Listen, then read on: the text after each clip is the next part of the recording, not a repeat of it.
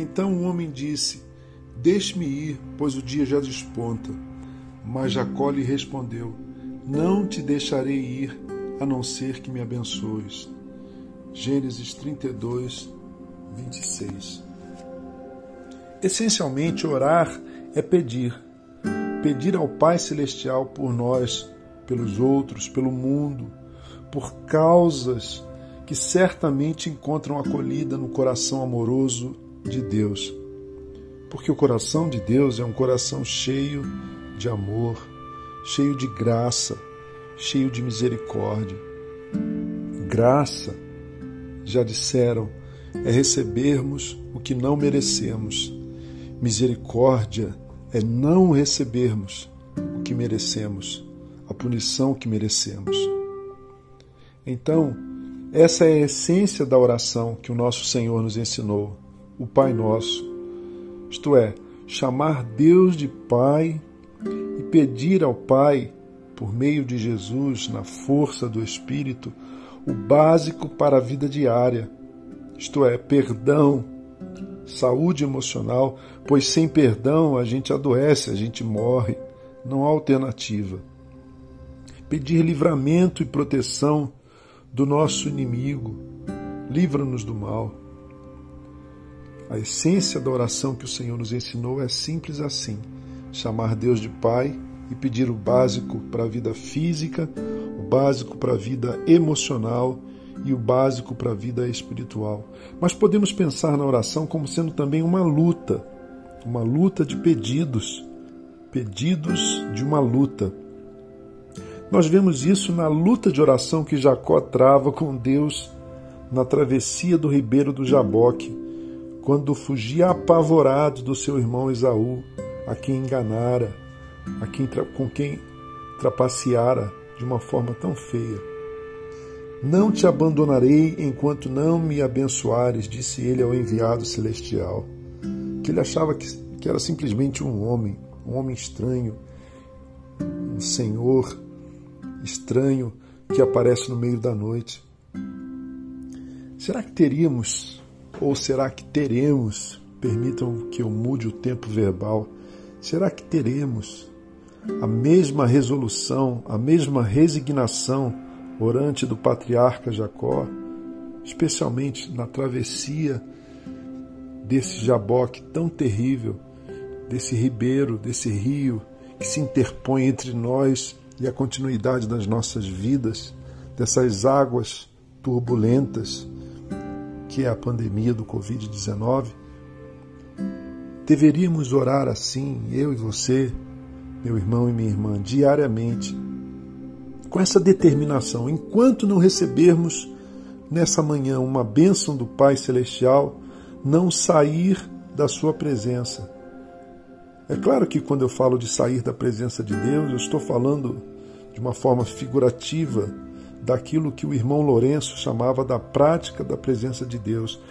Essa intencionalidade, estou diante de Deus agora em oração, Bíblia aberta, porque o Salmo 139 deixa claro que nunca saímos de fato da presença e da, da onipresença, onipresença do Todo-Poderoso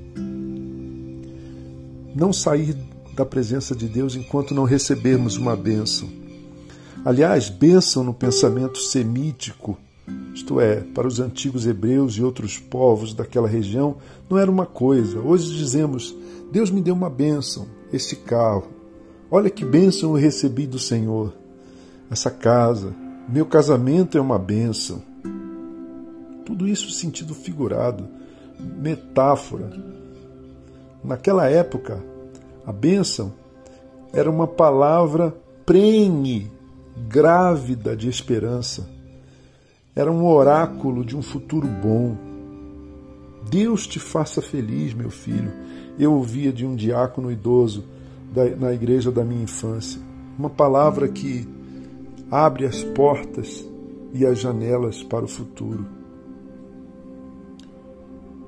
Saia da presença, não saia da presença de Deus, não saia da presença de Deus enquanto não ouvir essa voz que abre as janelas do quarto escuro do medo e que afasta as cortinas da ansiedade para um lado, as cortinas da depressão para o outro, deixando o sol de novo, o sol de um novo dia, de um dia claro, de um dia azul, de vida, de dádivas graciosas do Pai, iluminar tudo a sua mente, o seu coração e a sua vida. Ah, eu preciso desse tipo de oração. Você não? Uma oração na qual eu me agarro com Deus pela fé e na qual eu digo: Eu não te largo enquanto não ouvir de ti, Senhor, uma bênção, um caminho, uma direção uma nova esperança. Eu não te deixo, eu não te deixo. Enquanto eu gravo para você essa meditação, um bando de pássaros passa aqui na minha janela, como quem diz: a vida continua, a vida insiste. Deus é o Senhor da vida. Enquanto há vida, há esperança. Bendito seja o nome do Deus vivo. Pai Celestial, fica conosco nesse dia. Não nos deixe, Senhor, não nos deixe. Não nos deixe sem uma palavra de esperança, uma palavra que nos abençoe, que fertilize a nossa alma com sementes de sonhos novos. Ajuda-nos a tirar das gavetas